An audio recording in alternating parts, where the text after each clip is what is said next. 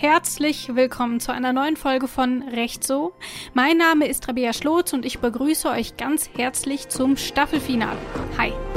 Recht so, der Rechtsstaat-Podcast des Bundesministeriums der Justiz und für Verbraucherschutz. Den letzten neun Folgen haben wir über Kinderrechte gesprochen, über Hate Speech, die Gleichstellung von Männern und Frauen, über die digitale Justiz und auch über Schöffen und Schöffinnen. Ein Thema, das wir dabei recht großzügig umschifft haben, war die Corona-Pandemie. Hier und da gab es mal eine Frage dazu, aber so ganz groß an die Glocke gehängt haben wir es nicht. Nun ist die Corona-Pandemie aber nun mal eine der zentralen Herausforderungen aktuell. Sie ist überall. Im Homeoffice, in der Straßenbahn, im Supermarkt, im Videochat mit den Eltern, dem Distanzbierchen mit der besten Freundin. Sie hat uns dazu veranlasst, uns damit auseinanderzusetzen, wie man eigentlich einen Mundschutz hygienisch auskocht. Sie hat uns gezeigt, wie lästig der Handschlag sein kann und gleichzeitig, wie komisch Begrüßungen sind, wenn man auf ihn verzichten muss. Wir haben gelernt, wie man Bananenbrot backt und wie es nicht gummiartig wird. Und wir haben sämtlichen älteren Familienangehörigen erklärt, wie FaceTime, Skype und Co. funktionieren. Und übrigens, hallo Herr Kollege, dein Mikro ist aus. Wir können ihn nicht hören. Die Corona-Pandemie hat uns aber auch viel über unsere Demokratie und den Rechtsstaat beigebracht. Zum einen, wie schön es ist, wenn beides nicht jeden Tag auf die harte Probe gestellt wird. Zum anderen, wie schön es ist, wenn beide die harte Probe auch überstehen. Im Zuge dessen wurden viele Fragen gestellt. Darf man in einer Pandemie noch demonstrieren? Ist es okay, wenn man auf Arbeit mal nicht so super konzentriert ist, weil um einen herum das bekannte Leben zusammenbricht? Wie solidarisch ist unsere Gesellschaft? Wer muss in einer Triage zuerst behandelt werden und was macht das mit einer Gesellschaft, die auf Distanz geht? Einige dieser Fragen wurden schon beantwortet, viele von ihnen auch durch die Gerichte. Ein gutes Zeichen für den Rechtsstaat, oder? Mal schauen, was Bundesjustizministerin Christine Lambrecht dazu sagt. Hallo, Frau Lambrecht. Hallöchen, grüße Sie. Frau Lamrecht, fünf Monate ist es jetzt her, dass wir uns das erste Mal für diesen Podcast unterhalten haben. Das war im September und als wir da über die Corona-Pandemie gesprochen haben, da waren die Zahlen noch relativ niedrig und die Einschränkungen auch noch verhältnismäßig locker. In den letzten fünf Monaten aber hat sich die Lage noch mal dramatisch verändert. Wir waren bei über 30.000 Neuinfektionen am Tag und das ja über Wochen. Und eine weitere Zahl, die in den letzten Monaten gewachsen ist, ist die der Gerichtsverfahren, die sich mit Corona beschäftigt haben. Zu Schul Schulschließungen, 15-Kilometer-Regelung, Ausgangsbeschränkung, Maskenpflicht. Stand 2. Februar hat es 360 Urteile dazu gegeben. Was ist denn Ihr Fazit heute, wenn Sie das hören? Seit äh, mehr als einem Jahr kämpfen wir gegen die Pandemie an und sind damit beschäftigt, ihre sozialen, wirtschaftlichen, gesellschaftlichen Folgen zu bewältigen. Und das ist eine Mammutaufgabe mit ähm, sehr weitreichenden Entscheidungen, die da auch zu treffen sind. Aber insgesamt ist festzustellen, davon bin ich weiterhin überzeugt, dass unser Rechtsstaat sich als sehr krisenfest erwiesen hat.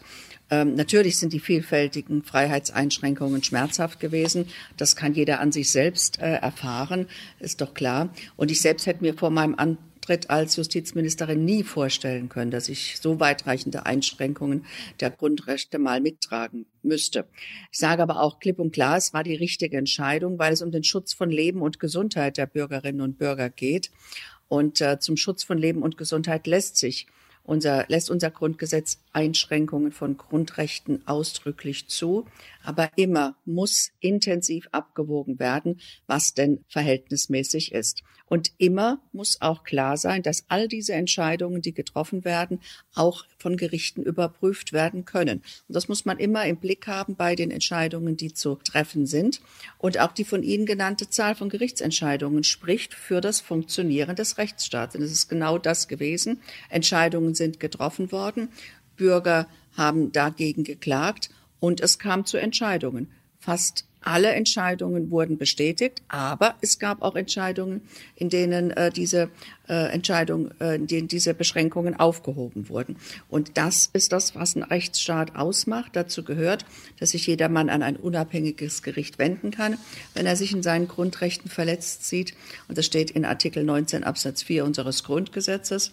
Und deswegen ist es auch richtig, und wichtig, ganz besonders wichtig in solchen Zeiten, dass dieser Zugang zum Recht zu den Gerichten auch möglich ist. Die allermeisten Maßnahmen äh, haben einer gerichtlichen Kontrolle standgehalten. Sie waren daher rechtmäßig, verhältnismäßig und das kann auch nicht überraschen, denn selbstverständlich haben wir bei jeder Entscheidung, die zu treffen ist, egal ob im Bund oder im Land, immer im Hinterkopf das Wissen, dass jede Entscheidung gerichtlich überprüft werden kann und deswegen auch immer der Verhältnismäßigkeitsgrundsatz sehr genau angewendet werden muss.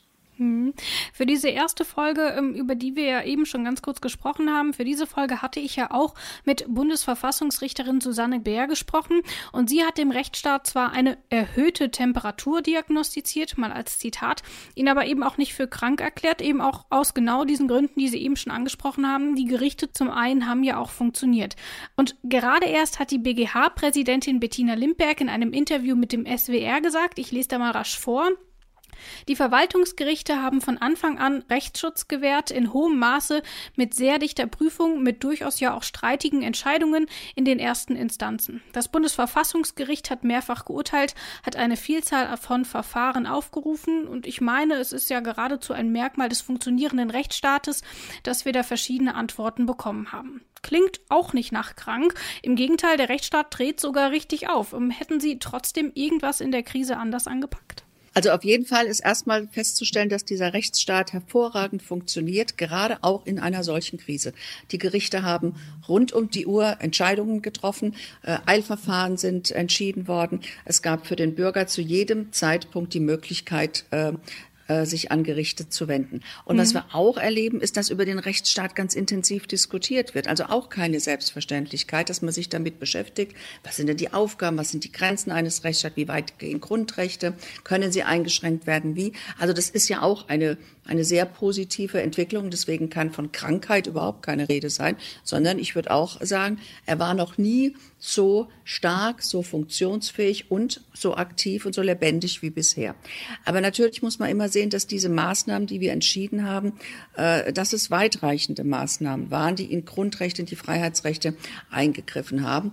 Wie gesagt, nicht, weil wir das jetzt mal ausprobieren wollten, wie weit wir gehen, sondern weil es darum geht, Leben und Gesundheit zu schützen. Das hat uns doch immer getrieben. Und natürlich muss man dann auch mal reflektieren, welche Entscheidung hätte ich denn vielleicht mit dem Wissen von heute, mit den Erfahrungen von heute nicht getroffen. Und ich muss sagen, ich glaube, eine der schwierigsten Entscheidungen, die wir getroffen haben, war im letzten Jahr, dass gerade Menschen, die in Alten- und in Pflegeheimen leben, dass es da keine Kontaktmöglichkeiten mehr zu den Angehörigen für einen gewissen Zeitraum gab. Das hat Menschen wirklich sehr, sehr belastet, sowohl die Betroffenen selbst als auch ihre Angehörigen. Die Betroffenen wussten zum Teil überhaupt nicht, warum es denn jetzt dazu kam. Sie konnten es nicht mehr nachvollziehen. Menschen, die beispielsweise an Alzheimer erkrankt ist und gar nicht wussten, warum kommt denn jetzt meine Tochter nicht mehr? Warum kommt denn der Mensch nicht mehr, zu dem ich wenigstens noch so ein bisschen menschliche Nähe auch hatte? Und das ist natürlich eine Entscheidung, muss ich sagen, die, die, die, die war schon sehr, sehr weitreichend und sehr schwer und ähm, ich bin mir nicht sicher, ob wir mit dem Wissen von heute da nicht doch vielleicht ähm, mit mehr Hygienekonzepten, mit äh, mehr Kontrolle, mit mehr Möglichkeiten auf Tests anders entscheiden hätten können. Aber nochmal vor dem Hintergrund, dass wir gar nicht wussten, wie steckt man sich an, welche Mittel schützen überhaupt, wie gefährlich ist das Virus, welche Beschwerden kann es auslösen, äh, gibt es überhaupt Medikamente, wird es überhaupt einen Impfstoff geben. All das wussten wir zu Beginn der Pandemie nicht. Und deswegen ist es äh, vor dem Hintergrund sicherlich gerechtfertigt, verhältnismäßig gewesen, aber für die Betroffenen eine sehr, sehr schwere Entscheidung. Da haben Sie jetzt schon eine der vielen Einschränkungen ähm, angesprochen, aber insgesamt für die Gesellschaft ja auch eine belastende Situation. Also die Einschränkungen im Frühjahr, die waren zwar auch sehr einschneidend, aber ja dann noch relativ kurz. Also nach wenigen Wochen war der Spuk dann wieder vorbei, dann hatten wir einen ziemlich legeren Sommer und jetzt im Winter, da dauert alles sehr viel länger, die Zahlen waren sehr viel höher und die Einschränkungen mussten ja auch über einen längeren Zeitraum erduldet werden. Ähm, wie verkraftet das eine Gesellschaft denn, wenn ihr auf die Dauer so elementare Grundrechte ja irgendwie irgendwie auch geraubt werden. Es darf auf Dauer keine Einschränkung der Grundrechte geben. Deswegen überprüfen wir ja auch immer im zwei, im drei Wochen Takt, welche Maßnahmen sind erforderlich aufgrund der aktuellen äh, Infektionsinzidenzwerte. Das ist ganz, ganz wichtig, dass das auch deutlich wird, dass wir das immer anhand der aktuellen Situation auch entscheiden. Denn es macht sehr viel mit einer Gesellschaft, wenn in Grundrechte äh, so weit eingeschränkt wird. Äh, da geht es darum, dass Menschen sich nicht mehr wechselseitig besuchen dürfen, dass Kinder nicht mehr in die Schule, nicht mehr in die Kita können, dass äh, äh Eltern Homeoffice, Homeschooling und unter einen Hut bringen müssen. Das wirtschaftliche äh, Konsequenzen, die Menschen sehr, sehr belasten, dass äh, viele, die in, in Kultur oder auch im Ehrenamt arbeiten, äh, sehen, an welche Grenzen sie kommen und was es eben auch mit all denen macht, die diese Angebote nicht mehr äh, annehmen können.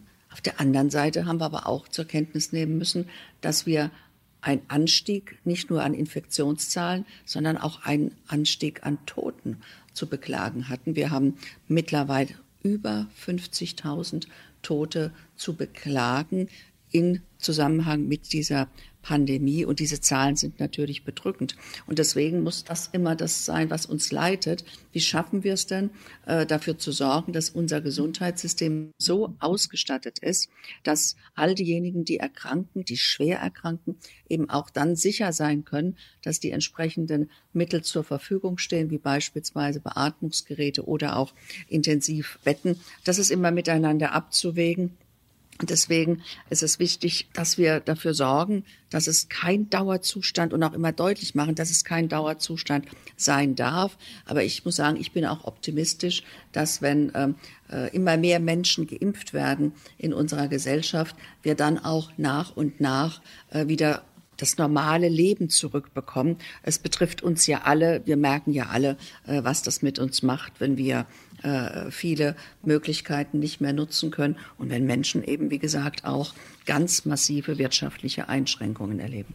Aufs Impfen kommen wir gleich auch noch zu sprechen. Zunächst aber will ich noch mal beim Rechtsstaat an sich bleiben, denn ja, für die Gesellschaft ist es schwierig, aber auch der Rechtsstaat an sich, der lebt ja auch von der Einhaltung dieser Grundrechte und eben nicht von deren Einschränkungen. Also ist denn unser Rechtsstaat überhaupt für einen so langen Ausnahmezustand gemacht? Also das war ja sicherlich nicht die Intention damals, oder? Ganz bestimmt nicht, sondern es muss immer klar sein, dass gravierende Grundrechtseinschränkungen in einem freiheitlichen Rechtsstaat kein Dauerzustand sein dürfen kein Dauerzustand sein können. Sie dürfen nie länger andauern oder einschneidender sein als unbedingt erforderlich. Und genau nach dieser Maßgabe müssen sich auch alle Entscheidungen über Schutzmaßnahmen ausrichten. Sie müssen fortlaufend überprüft werden, welche Einschränkungen noch gerechtfertigt sind und wir haben es ja im letzten Jahr erlebt, Sie haben es angesprochen, in dem Moment, wo sich die Situation entspannt, da müssen Einschränkungen auch wieder zurückgenommen werden. Also das ist ganz wichtig, äh, dass es hier auch keine Einschränkung auf Vorrat geben darf, so nach dem Motto, naja, es wäre vielleicht besser, wenn wir das so machen würden, sondern es muss immer ganz konkret geprüft werden, ist diese Maßnahme verhältnismäßig, ist sie geeignet, ist sie erforderlich und ist sie angemessen? Gibt es nicht auch etwas, was unterhalb dieser Einschränkung möglich ist, wie beispielsweise beispielsweise äh, in bestimmten Situationen ähm, äh, Hygienekonzepte. Deswegen, es muss ein, eine absolute Ausnahme sein, in der wir uns befinden, wenn wir Grundrechte einschränken. Das ist ganz wichtig. Und wir sind alle verpflichtet, das auch immer im Hinterkopf zu haben bei allen Entscheidungen. Diese Ausnahme beenden könnte jetzt der Impfstoff oder die Impfstoffe, die wir mittlerweile ja haben, denn da ist man jetzt schon, hat man schon so ein kleines Licht am Ende des Tunnels. Gleichzeitig löst ja die beschlossene Impfstrategie aber auch wieder neue Debatten aus. Also nehmen wir zunächst mal die Impfreihenfolge. Viele Bürgerinnen und Bürger kommen erst im Sommer dran, wenn das denn überhaupt reicht. Aktuell ähm, steht ja ähm, der 21. September im Raum mit den Impfangeboten. Gleichzeitig sind das ja oft auch die Menschen, die weiterhin in die Büros oder die Produktionsstätten müssen. Also der Anteil jener Menschen, die dauerhaft von zu Hause arbeiten, lag zuletzt bei nur 14 Prozent. Wie entscheidet man denn in einer solchen Situation, wenn doch eigentlich vor dem Gesetz alle gleich sind? Also was relativ schnell klar war, dass wir in Deutschland äh, auf keinen Fall ähm, danach den Zugang zum Impfstoff möglich machen, wer am meisten Geld auf den Tisch legt oder am lautesten ruft. Also das war relativ schnell mhm. klar, dass das keine Möglichkeit sein kann, sondern dass wir uns danach ausrichten, welche Menschen müssen wir denn besonders schützen, weil bei ihnen diese Krankheit eben auch besonders schwere Verläufe äh, hat. Das sind Menschen mit Vorerkrankungen, das sind alte Menschen und deswegen haben wir erstmal im Gesetz überhaupt angelegt, also der Bundestag hat das auch so beschlossen, dass überhaupt priorisiert werden kann. Das ist ja keine Selbstverständlichkeit, mhm. dass man sagt, wir legen fest, es gibt eine bestimmte Reihenfolge. Das war die erste Grundvoraussetzung. Die zweite war, dass dann auch wiederum im Gesetz ähm, äh, deutlich wurde, was ich schon beschrieben habe, dass man die Reihenfolge grundsätzlich danach ausrichtet, wer ist denn besonders gefährdet, wenn er sich mit dieser Krankheit infiziert. Und das sind eben alte Menschen, Menschen mit Vorerkrankungen und natürlich auch die Menschen, die genau in diesen Bereichen arbeiten, also Pflegerinnen und Pfleger, Ärzte. Und das wurde grundsätzlich festgelegt, aber auch akzeptiert, dass wir uns danach ausrichten, was die Ständige Impfkommission äh, vorschlägt. Denn sie hat natürlich noch mal einen, einen, einen viel besseren Einblick in das, was erforderlich ist. Und deswegen haben wir uns genau auf diesen Weg gemacht. Und ich halte diesen Weg auch für den absolut richtigen, auch für den verhältnismäßigen, weil es ja immer einen Grund gibt für eine Ungleichbehandlung. Also Sie können selbstverständlich äh, äh, solche Einschränkungen vornehmen und solche Ungleichbehandlungen, wenn sie sachlich begründet sind. Und die sachliche Begründung ist eben angelegt in der Schwere des Verlaufs auch, äh, in der größeren Gefahr der äh, Vorerkrankte, der ältere Menschen oder auch Menschen im Gesundheits, die im Gesundheitswesen arbeiten, ausgesetzt sind. Man hätte es ja aber auch anders lösen können. Andere Länder machen das. Israel zum Beispiel ähm, impft zunächst erst die jüngeren Leute, damit die schon mit weniger Einschränkungen ihr Abitur schreiben können und dann nicht eben unter Mundschutz und Sicherheitsabstand oder vielleicht gar keine Prüfung ähm, aus der Schule gehen. Warum ist dieser Ansatz denn für Deutschland nicht in Frage gekommen? Ähm, wir haben in Deutschland auch Vorgaben des Bundesverfassungsgerichts, dass Leben und Gesundheit Höchstwerte sind. Und mhm. äh, die staatliche Verantwortung ist, diese umfassend zu schützen. Und deswegen äh, haben wir uns für den Weg entschieden, die Menschen, die am ehesten gefährdet sind, wenn sie sich mit dieser Krankheit infizieren, dass wir diese schützen, weil wir da eben befürchten müssen, dass schwere Verläufe, teilweise auch der Tod, eben dann äh, eine der möglichen Konsequenzen wäre. Das ist das, was uns leitet. Rechtsgut leben ist, wie gesagt, ein Höchstwert in unserer Verfassung und das ist der Kompass, äh, nach dem wir uns ausgerichtet haben. Mit dieser Impfstrategie hängt ja auch ganz eng der Begriff der Impfprivilegien zusammen. Ähm, es gibt Verfassungsjuristen und Juristinnen, die haben sich schon dahingehend geäußert, dass Einschränkungen für diejenigen, die schon geimpft sind, womöglich nicht mehr verfassungskonform wären, vorausgesetzt, sie können das Virus nicht mehr weitertragen. Und auch Sie haben sich ja auch schon so für Lockerungen ähm, für Geimpfte eingesetzt. Wie sieht's da aus? Also mir ist vor allen Dingen mal wichtig, dass deutlich wird, äh, dass es hier nicht um Privilegien geht. Privilegien wären, wenn Geimpfte Kinogutscheine bekämen beispielsweise, sondern in einem Rechtsstaat. In einem Rechtsstaat muss der Staat, wenn er in Grundrechte eingreifen, sehr, sehr gut begründen, warum er das tut. Und ich habe es schon beschrieben, das geht natürlich, das ist möglich, wenn es dafür einen guten Grund gibt.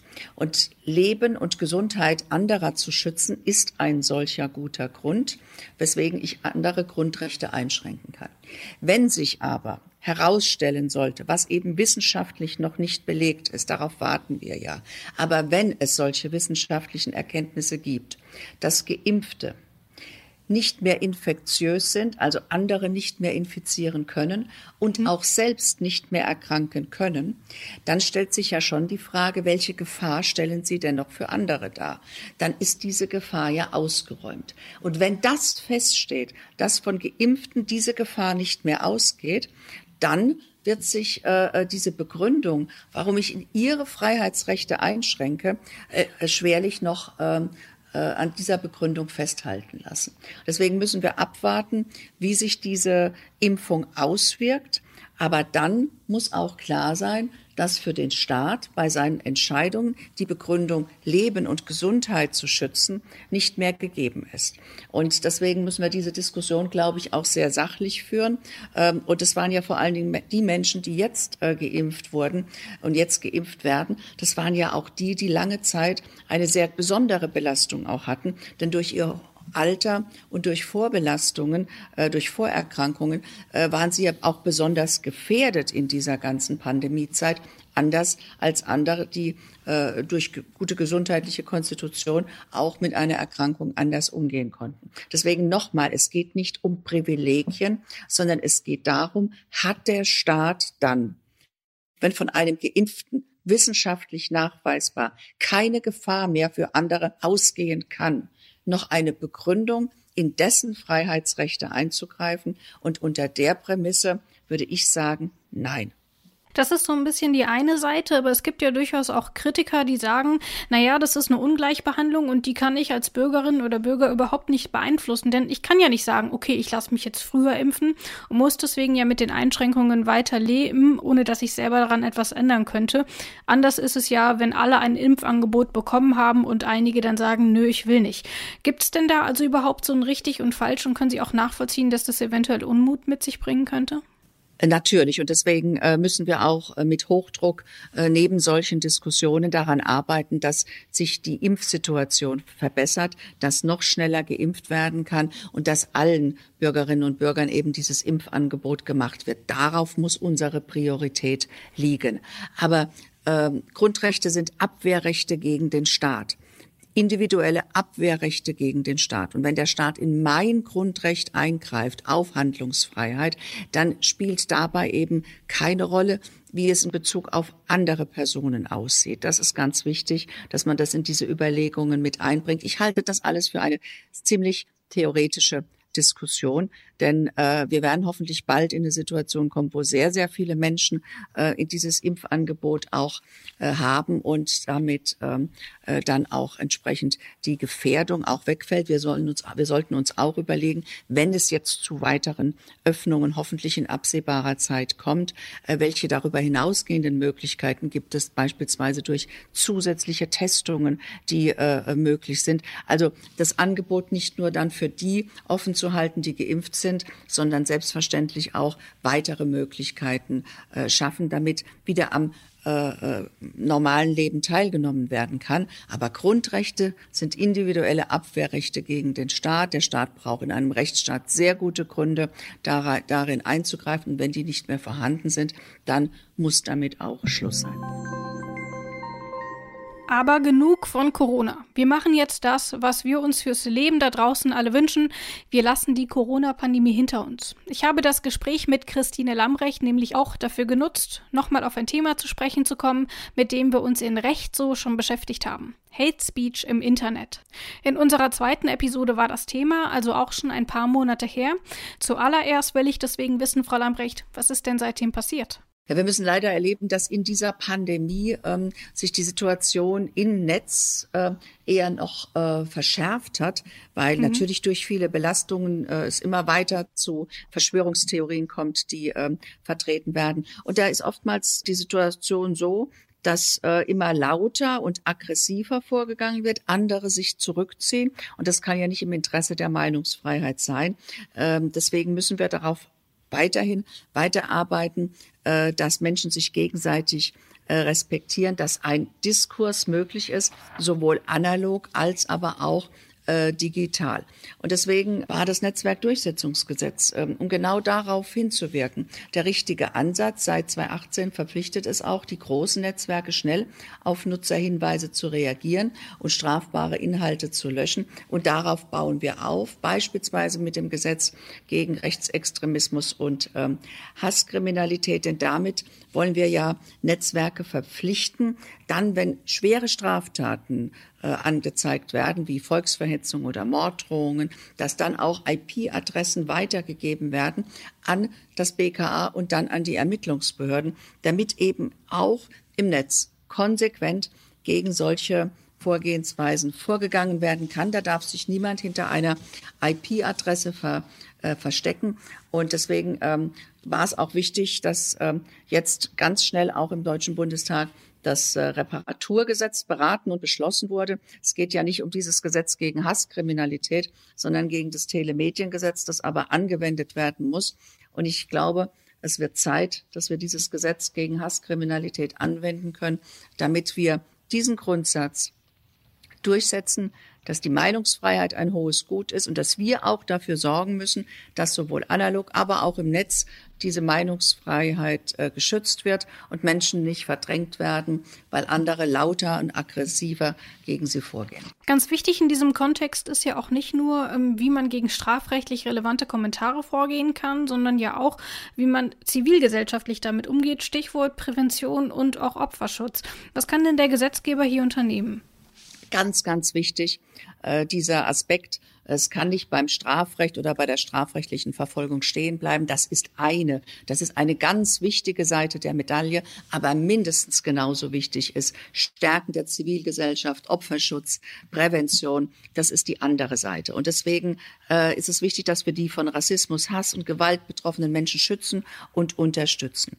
Wir müssen sie, die Opfer begleiten und ihnen beistehen bei der Durchsetzung ihrer Rechte, aber auch emotional. Und deswegen fördert zum Beispiel mein Haus das Projekt der Organisation Hate Aid. Dort werden Betroffene individuell und bedarfsgerecht beraten und speziell qualifizierte Mitarbeiterinnen und Mitarbeiter geben technische Hinweise, wie man private Daten schützt, wie man aber auch ein Datenmanagement beispielsweise auf seinen Seiten macht, was da geschickt ist, damit es nicht äh, zu Hassspiralen kommt. Aber Betroffene erhalten durch Hate Aid auch äh, emotional stabilisierende Beratung. Hate Aid hilft den Betroffenen bei der Durchsetzung ihrer Rechte. Dazu gehört dann zum Beispiel die Unterstützung beim Dokumentieren, beim Melden und bei der Löschung strafbarer Inhalte. Aber auch bei der Anzeigenerstattung stehen sie ihnen zur Seite und eben auch in geeigneten Fällen äh, bei der anwaltlichen Beratung und der Vertretung vor Gericht die Kosten übernahmen. Das ist ein Projekt, das ich für vorbildlich erachte. Es zeigt ausdrücklich, wie wir in unserer Gesellschaft Opfern zur Seite stehen können. Ähm, darüber hinaus müssen wir dafür sorgen, ganz wichtig, dass diese, diese Organisationen, die heute sehr aktiv schon sind, gute Arbeit leisten, um Menschen sprachfähig, stark zu machen, sich zu wehren, sich auch nichts gefallen zu lassen, wenn sie angefeindet werden, dass wir die auch äh, verstetigt ähm, fördern. Momentan ist es so, dass sie leider von Jahr zu Jahr ähm, immer der Unsicherheit der Projektförderung ausgesetzt sind. Und deswegen brauchen wir ein Demokratiefördergesetz, ein wehrhafte Demokratiefördergesetz. Alles gut, solange wir erreichen, dass diese Organisationen sich darauf verlassen können, dass sie dauerhaft, dass sie äh, verstetigte Förderung erhalten. Mit Hate Aid haben wir damals auch in der Folge gesprochen mit Annalena von Hodenberg. Wer dazu mehr erfahren will, klickt am besten einfach nochmal in die Folge zu Hate Speech. Dann kann man sich das Interview dort auch nochmal anhören. Nicht exakt das Thema, aber vielleicht nicht weniger relevant. Als Trump aus diversen sozialen Netzwerken geflogen ist, wurde er ja auch über die Rolle von Social Media für die Demokratie gesprochen. Welche Herausforderungen für den Rechtsstaat verbinden Sie denn mit Twitter, Facebook und Co? Also ich kann menschlich jeden verstehen, der sich darüber freut, dass äh, wir nicht mehr mit den Twitter-Ergüssen von Herrn Trump äh, uns beschäftigen müssen oder diese zur Kenntnis nehmen müssen, weil sie auch weiter transportiert wurde. Menschlich kann ich das absolut verstehen. Aber wir müssen uns der zentralen Frage stellen, äh, welche Rolle nehmen, dürfen dabei Internetplattformen einnehmen. Denn ich finde, es muss ganz klar sein, Internetplattformen stehen nicht über dem Gesetz und private Unternehmen dürfen keinesfalls, keinesfalls, und wenn einem das auch noch so persönlich äh, äh, äh, sympathisch erscheint. Aber private Unternehmen dürfen keinesfalls darüber entscheiden, nach Gutdünken, was im Netz gesagt werden darf und was nicht und damit quasi über die Meinungsfreiheit entscheiden. Also was ist von der Meinungsfreiheit noch gedeckt und was nicht. Denn äh, nicht Unternehmensregeln, sondern demokratisch beschlossene Gesetze müssen hier die Grenzen zwischen Meinungsfreiheit und strafbarer Hetze bestimmen. Und am Ende müssen in einem Rechtsstaat immer Gerichte in dieser Frage das letzte Wort haben. Das ist ganz wichtig äh, und das müssen wir auch umsetzen. Kann man da nicht vielleicht auch so ein bisschen äh, denken, dass es vielleicht so ein digitales Hausrecht, sage ich mal, gibt? Also als Wirt oder als Wirtin kann ich ja auch sagen, du darfst meine Kneipe nicht betreten. Ähm, wieso ist das, ist das nicht irgendwie vergleichbar? Naja, hier wird durch ein äh, äh, die, durch diese Community Standards, aber nicht nur darüber entschieden, ob einer oder zwei, sondern es wird ja Meinungsfreiheit äh, über die Meinungsfreiheit entschieden, äh, also was von ihr gedeckt ist. Und das ist schon eine grundsätzlichere Entscheidung. Deswegen ja, es ist auch möglich, dieses Hausrecht auszuüben, aber dazu gibt es zum Beispiel in Deutschland ganz klare Rechtsprechung auch, dass es hierbei verhältnismäßig zugehen muss. Und das Sperren also komplette Sperren und damit den Zugang zu einer Plattform, die ja große Wirkung hat, ähm, das äh, alleine aufgrund dieses Hausrechts zu begründen, äh, da habe ich meine Zweifel. Deswegen brauchen wir da klare, noch klarere Regeln. Ähm, wir, das hilft aber auch nicht, wenn wir das national regeln, davon bin ich überzeugt, sondern wir müssen da eine europäische Lösung finden. Und die EU-Kommission hat mit dem Digital Services Act da einen guten Vorschlag auf den Tisch gelegt.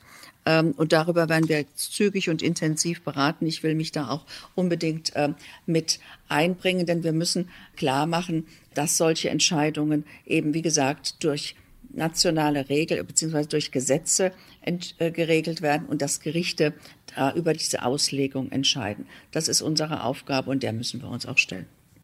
Dann lassen Sie uns zum Schluss vielleicht noch einen Ausblick wagen. Der Rechtsstaat in Deutschland hat sich ja bewährt, ähm, hat während der absoluten Ausnahmesituation einer Pandemie auch weitergearbeitet, auch mal mit Einschränkungen und mal mit Verzögerungen und es hat auch mal geruckelt, ja.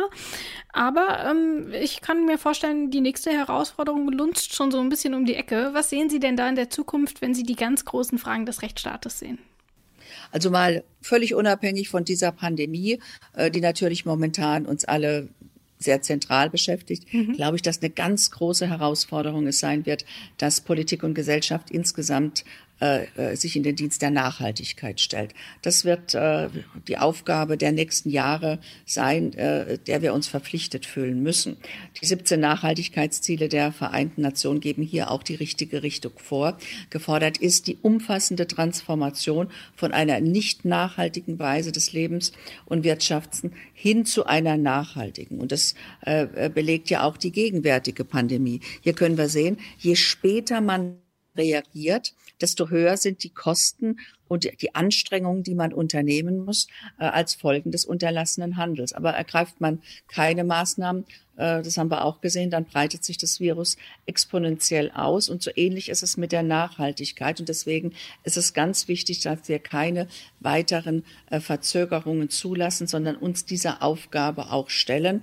Äh, und ähm, wir können das in ganz vielen, in unterschiedlichen Bereichen. Jeder muss da in seiner Verantwortung auch darüber nachdenken, wie kann ich denn Nachhaltigkeitsziele erreichen. Wir im Bundesministerium der Justiz und äh, für Verbraucherschutz machen das natürlich auch äh, schon sehr lange und sehr zentral. Wie können wir es denn auch schaffen, Verbraucherverhalten entsprechend zu begleiten? Das geht natürlich nicht mit Appellen oder mit Verboten oder mit Restriktionen, sondern dadurch auch, dass Verbraucher gezeigt bekommen, wenn ich mich nachhaltig verhalte, dann äh, hat das auch eine positive Auswirkung. Zum Beispiel zu fordern, dass Elektrogeräte beispielsweise eine bestimmte Dauer eben auch äh, durchhalten müssen und ansonsten eben auch Gewährleistungsrechte sich verändern und natürlich auch, dass wir bei allen Produktionen auch immer im Blick haben müssen, dass die Achtung und der Schutz der Würde des Menschen, die Menschenrechte, der Rechtsstaat und die Demokratie, diese Werte dürfen in keiner Transformation zur Disposition stehen. Da müssen wir darauf achten und da sehe ich uns gerade hier im Justizministerium auch in einer ganz herausgehobenen Aufgabe. Das sagt Bundesjustizministerin Christine Lambrecht. Vielen Dank fürs Gespräch. Ich danke Ihnen. Und damit sind wir auch schon am Ende der ersten Staffel. Wir haben viel über den Rechtsstaat gelernt, wir haben viel über die Gesellschaft gelernt und vor allem haben wir viel darüber gelernt, wo wir noch etwas verbessern können. Das wollen wir auch weiterhin tun und lange müsst ihr auch nicht auf uns verzichten. Staffel 2 steht nämlich schon in den Startlöchern. Worum geht's dann? Ja klar, um den Rechtsstaat natürlich, aber genauer werden wir uns unter anderem über das Jugendstrafrecht und die Nazi-Vergangenheit der deutschen Justiz unterhalten. Nach einer kurzen Pause sind wir dann aber zuallererst mit der Frage zurück, warum man eigentlich eine Patientenverfügung haben sollte und was da rechtlich zu beachten ist. Mein Name ist Rabea Schlotz. Bis dahin bleibt gesund und ich freue mich, wenn ihr wieder dabei seid, wenn es heißt Recht so, Der Rechtsstaat Podcast des Bundesministeriums der Justiz und für Verbraucherschutz.